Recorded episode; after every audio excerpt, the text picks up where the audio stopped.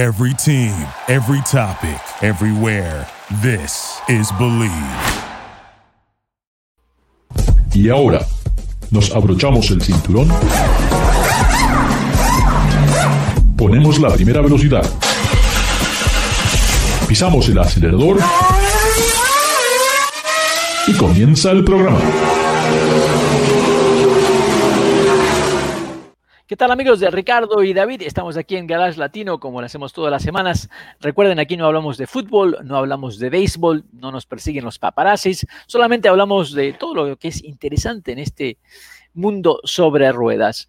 Y hablando de ruedas, motores, eh, nos dicen que se acaban los motores de combustión interna, eléctrico es el futuro, pero eh, yo creo que eh, entre esas dos tenemos que pensar que los autos híbridos creo que son los que nos realmente nos van a ayudar a llegar a estos objetivos.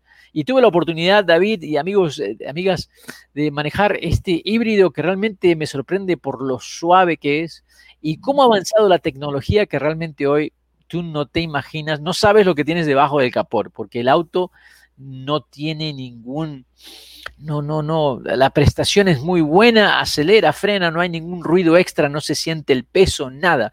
El nuevo Lexus 450 RX H por la H de híbrido, realmente creció a medida que lo manejé durante la semana, cada vez me gustó más y más y debo confesar que es un auto súper, súper suave muy, muy cómodo, muy, muy cómodo.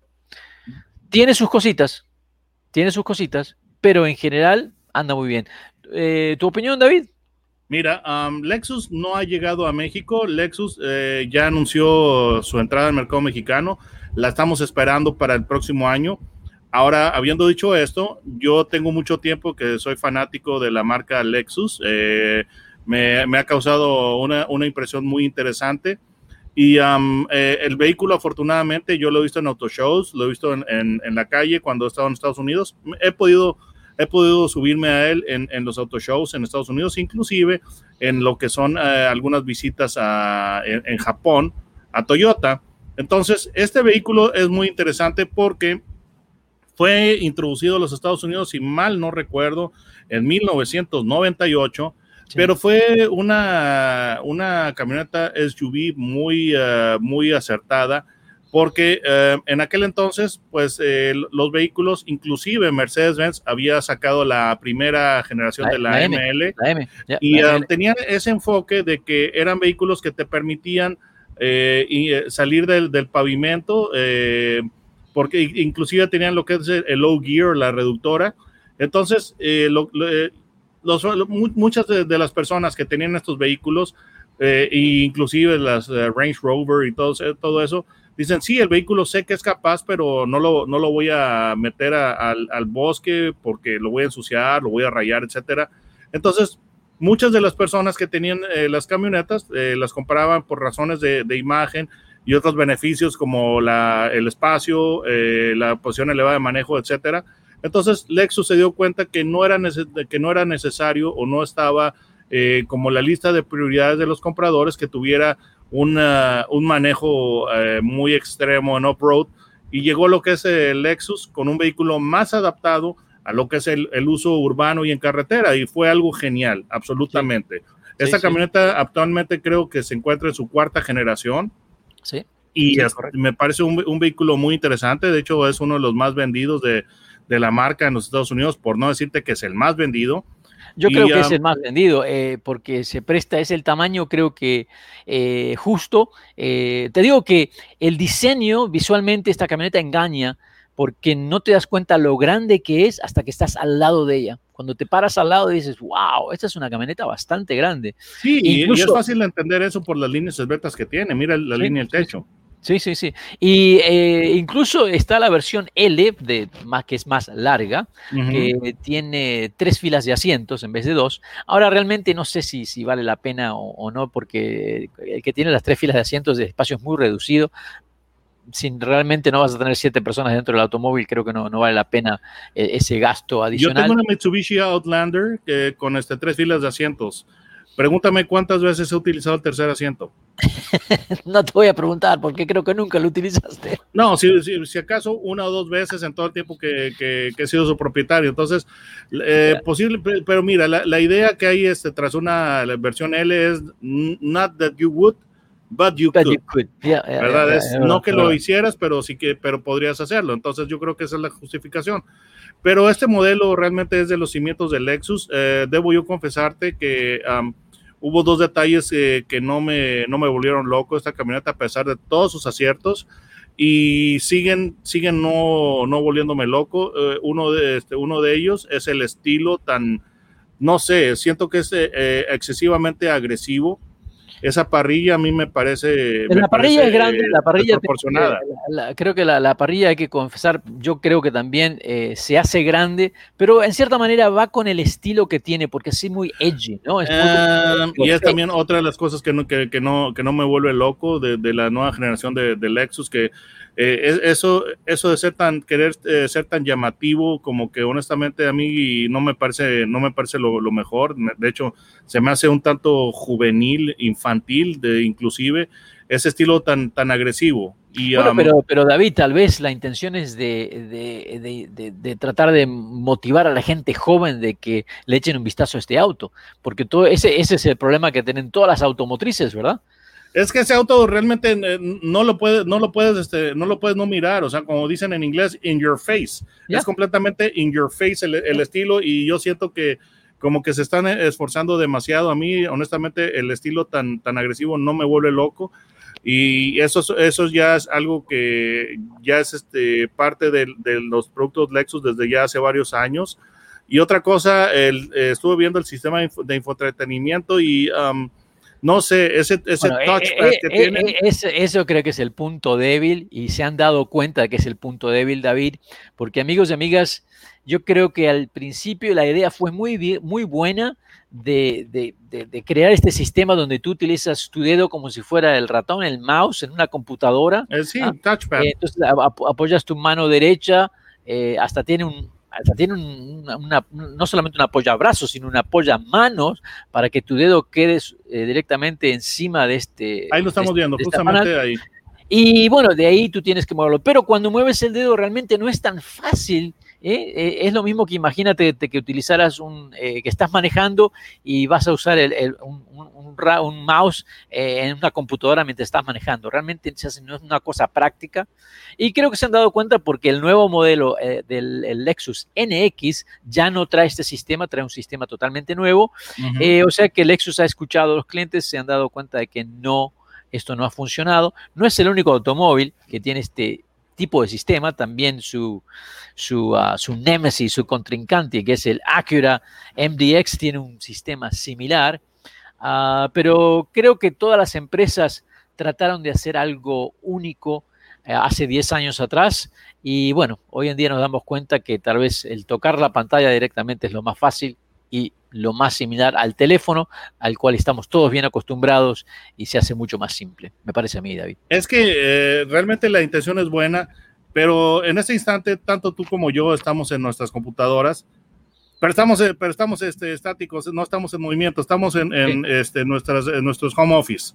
Entonces, tratar de usar una, una computadora, una eh, computadora cuando vas a 60 o 65 millas por hora, no me parece tan buena idea, sinceramente. Um, requiere, demasiado, requiere demasiada atención. Eh, sí, sí, es una distracción que es lo último que tú quieres. Pero el estilo, te digo, eh, la parrilla sí es un poco grande, pero el estilo me gusta, me, llama la atención. Y el interior, típico del Lexus, muy buenos materiales, muy bien acabado el de los asientos, todo realmente ha sido muy, muy lindo. El auto se maneja, es súper suave, realmente eh, eso hay que darle crédito a Lexus, estos autos casi no tienen ningún sonido interior, no escuchas nada, ah, solamente depende del tipo de, pavimento en el que estés. Dime David. Ese es uno de los hallmarks de, Lexus, lo que es la, la suavidad, o sea, de hecho cuando sale, porque mira, yo la marca, yo la sigo desde que salió en los Estados Unidos, creo en 1998. Sí, por ahí sí. Eh, entonces, cuando te, sacaban, eh, había un comercial de su sedán grande, el, LS, um, que le ponían eh, copas de champaña, hacían una pirámide de copas de champaña sobre el motor en movimiento y no se derramaba ni una sola gota. Entonces, lo que eso, eso, se originó con Rolls Royce, David, la, la de la copa de champaña. Bueno, pero Rolls Royce, ¿cuánto te cuesta y cuánto te cuesta un, Lexus? Eso fue el, lo que es la gran innovación del Lexus, que te ofrecía eh, calidad y tecnología similar a un Mercedes-Benz a mucho menor precio y no se diga que un Rolls. Sí, sí. Entonces, eso siempre ha sido uno de los hallmarks de, Lexus, lo que es eh, la suavidad, y se sigue manteniendo. Y de hecho, um, pues ya hay fabricantes que están, que están copiando eso, que se identificaron con eso. Por ejemplo, ahora tienes a Buick con su sistema Quiet Tuning. Sí. Que obviamente está pues tratando de perseguir algo del mercado y del brillo de Lexus. Sí, sí, sí. Eh, otra vez, eh, eh, sí, como dices tú, es, es, es, es, the signature touch de, de, Lexus, la suavidad. Y también los sistemas de sonido, los audios que tienen los Lexus. Ah, Mark Levinson muy, pero muy, muy buenos. Mejores de los audios que mucha gente tiene en la casa, ¿eh? eso es garantizado. Y de nuevo, volvemos a lo mismo de que siempre ha sido uno de, los signature touches de, Lexus, porque actualmente tienen Mark Levinson, pero si tú recordarás, eh, el LS cuando salió, eh, su primera generación tenía Nakamichi. Sí, sí, sí, sí, sí, sí. Y eso te digo que no sé por qué, bueno, tal vez la popularidad del nombre ya no es la misma, no, Nakamichi era muy bueno en, shape. Sí, sí, sí, sí, sí. Ah, Pero era muy bueno, eran, eran decks de, de, de, de, cassette muy buenos y realmente el nombre Nakamichi era bastante, bastante respetado.